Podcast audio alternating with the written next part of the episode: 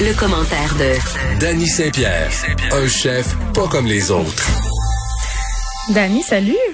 Allô? Est-ce que, euh, ben, en tout cas, tu veux me parler euh, des crèmeries? Moi, j'avoue que cette année, là, j'ai déjà mangé ma première crème glacée quand on nous a fait à croire que l'été était arrivé là, un peu plus tôt. Hum, c'est fait. Qu'est-ce que tu veux? Ben moi aussi, c'est fait. Kemkoba, euh, dans mon Mylène bien bourgeois, oh! ouvert la semaine dernière. Puis, euh, écoute, euh, la file était pas trop grosse parce qu'il faisait somme toute assez froid. Donc, euh, je me suis aventuré chercher ma twist à 5 dollars. Puis, euh, écoute, on était bien heureux à manger notre petit cornet gaufré. Puis ça m'a fait réfléchir parce que, tu sais, avec toutes ces belles crèmeries-là là, qui font euh, toutes sortes d'affaires un peu péteuses. Tu veux dire les, les, crème, les crèmeries fancy. Moi, tu as parlé de... Comment ça s'appelle ton truc d'Epster dans le mar... Je suis jamais allée chez Kimcoba, c'est ça? Kimcoba, c'est merveilleux. Ouais, ben moi, je suis, je suis team givré. Tu sais, j'aime bien les ah. givrés sur, sur ma, ma belle rue Masson. Mais tu sais, c'est des affaires fancy. mes enfants, sais-tu qu'est-ce qu'ils me réclament des fois? Non. Ils sont, ils sont tannés d'aller au chocolat favori, qui est une autre game de crèmerie euh, un peu un peu euh, banlieusarde, j'ai envie de te dire. Puis ils sont tannés d'aller au givré, fait qu'ils me demandent, ils appellent ça euh, aller au gigon, c'est-à-dire aller, à la crèmerie à normal. J'adore l'expression, on va au gigon. Moi j'aime ça, aller manger un, bon flotteur au gigon, là, lime avec une torsade à vanille, bien correct. Ouais, mais tu sais, mettons au gigon, là, c'est la seule place où tu peux avoir des crèmes glacées euh, multicolores avec des gommes dures dedans C'est ça qu'ils veulent, mes enfants. Qu'est-ce que tu veux? Ben, écoute, moi, mes enfants connaissent pas encore ça. Puis euh, là, j'ai commencé à emmener ma, ma plus vieille en, en, scooter, en hypocrite au Dairy Queen. Oh my God, du gras glacé.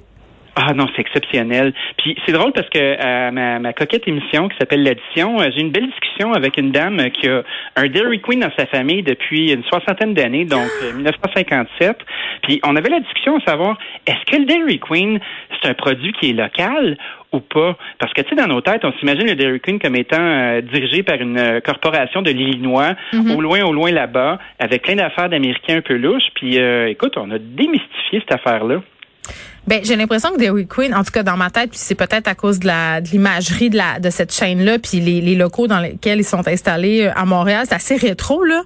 Moi, dans ma tête, Dairy Queen, ça sonne comme serveuse en patin roulette. Là, j'ai plus l'impression qu'il y a grand monde euh, euh, qui va là, mais peut-être que je me trompe. Je pense que parce que j'en ai un près de chez moi, et dès que je passe en face, je me rends compte que mon intuition c'est une illusion parce qu'il y a des il y a beaucoup d'ados. Tu sais, c'est une affaire d'ados un peu le Dairy Queen, je pense encore maintenant. Puis j'ai l'impression euh, qu'on a beaucoup snobé et jugé le Dairy Queen, comme on juge la crème glacée chez McDo. Tu sais, c'est un peu le même combat. Tu me suis? Tout à fait. C'est ben, comme quand on dit qu'on va au gigon, tu sais, c'est la même crise d'affaires. les bobos de la radio présentent les préjugés. Ben, moi, quand je passe devant mon Dairy Queen sur l'avenue du Parc, là, euh, il y a du monde en vieux péché. Puis c'est là que je me suis dit, écoute, il y a de la place pour tout le monde. Puis en discutant avec José, euh, la, la, la la tenancière du, Dairy Queen, euh, on, ben, le lait euh, qu'on prend pour faire la crème glacée, ben c'est du lait de chez avec une, formulation qui est à eux. Les ingrédients viennent d'ici quand même. Euh, c'est des jobs qui sont ici. Fait euh, mon petit péteux intérieur euh, en a pris pour son rhume.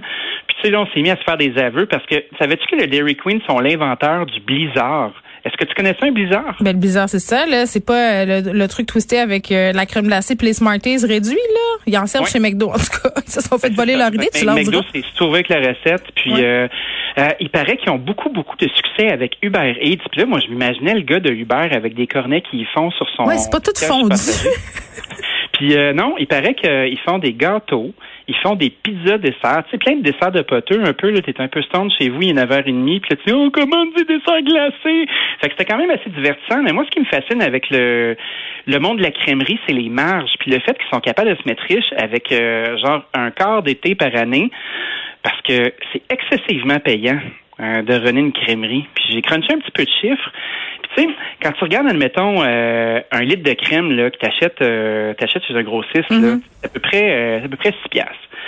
Évidemment, pour faire un litre de crème glacée, t'as pas besoin d'un litre de crème, tu en as à peu près besoin d'un demi avec une si tu y vas vraiment craquer, là, tu vas te mettre un, genre de 8 jaunes d'œufs. Mm-hmm. Il va y avoir 250 grammes de sucre là-dedans.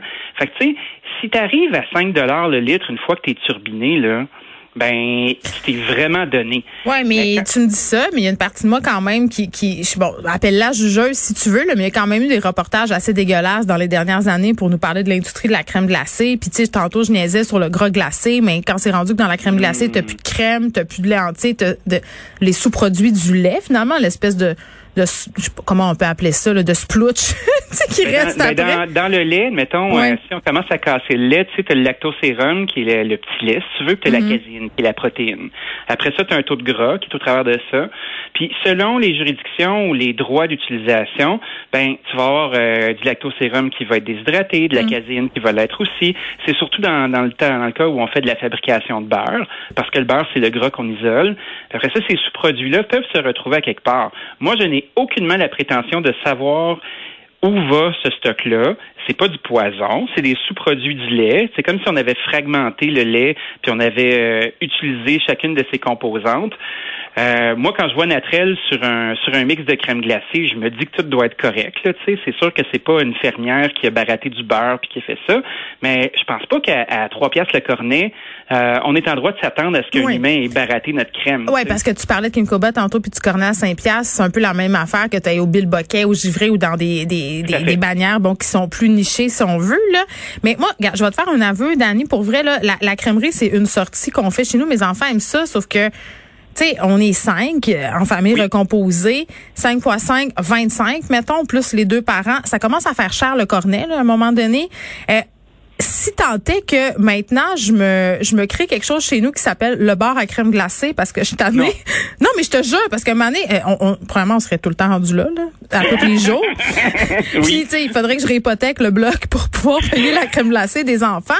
les artisans. Exactement, mais à l'épicerie euh, euh, je pense que c'est pas exagéré de dire que le congélateur où on trouve les crèmes glacées est rendu assez il y en a il y en a beaucoup beaucoup beaucoup beaucoup, il y a des sortes et des sortes puis là il y a euh, il y a Ben Jerry's, euh, il y a Quatico qui est la laiterie de la baie, il y a Natret, tout, tout le monde est là. Euh, puis on a toutes sortes d'affaires, mais je sais je sais pas quoi faire. sais, je sais pas comment choisir une bonne crème glacée que puis tu me l'as dit là, c'était pas de le démon, les sous-produits de lait, mais mettons, tu peux-tu me donner une, coupe de Q pour bien choisir sa crème glacée puis que ça goûte pas le diable, que ça goûte la, la vraie affaire? Ben, tu vois, moi, je suis un gros, gros fan de la laiterie de la baie puis de la laiterie de Quatico. Mais pas celle aux bananes de la laiterie de la baie, ça goûte l'antibiotique. Ah, moi, je j'aime pas les antibiotiques en partant. Euh, c'est pas celle-là que je prends. Moi, moi, j'aime bien la, j'aime bien les versions à l'érable. Tu sais, surtout celle de Quaticook là. Avec, euh, est-ce que tu prends avec les petits croquants ou pas petits croquants? Très ben important. oui, prends des petits croquants. Sébastien Régis fait signe, il fait des signes. Pendant longtemps, moi, chez, euh, chez Auguste, mon ancien resto, là, où je servais du pudding chômeur comme un déchaîné, ben, mm. la glace qu'on mettait, c'était de la Quaticook. Parce que quand on mettait de la glace euh, au jaune d'œuf, admettons, la mm. grosse affaire, là, ça faisait un dessert qui était tellement lourd qu'il y a de la place pour de la crème glacée euh, de, de, milieu de gamme ou de la crème glacée plus à, la nord-américaine. Tu sais, euh, souvent quand on est dans un mode artisan, puis si on parlait de nos crèmeries de péteux tout à l'heure, ben tu sais, quand tu manges un, cornet de glace fait avec des jaunes d'œuf, puis de la crème, puis ci, puis ça, ben veux pas, c'est quand même très pesant. C'est. Les portions sont plus petites. Oui, oui, c'est lourdeau, lourdeau.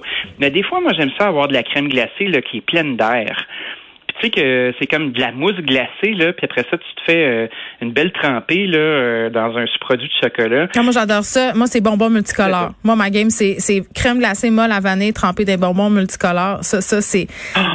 Ben, je te jure, c'est, c'est, c'est simple, mais, mais c'est de même. Mais tu sais, là, on parlait des, des crèmeries industrielles. Tu me parlais de Queen. L'autre fois, on discutait euh, de la crèmerie qui, à mon sens, est l'une des meilleures au Québec, là, la crèmerie du port de Robertval. OK, je, la connais pas. Non, mais c'est c'est à la marina de Robert Val et euh, la crème molle est tellement délicieuse. OK, puis je leur ai demandé puis c'est avec du lait quaticook. Tu sais, c'est ça aussi, ah là, on, en, tu parlais tantôt euh, des laits commerciaux qu'on retrouve dans nos crèmeries un peu partout au Québec. Ça aussi, ça peut faire la différence quand on s'informe comme du monde de quel lait est utilisé pour la faire, la crème glacée.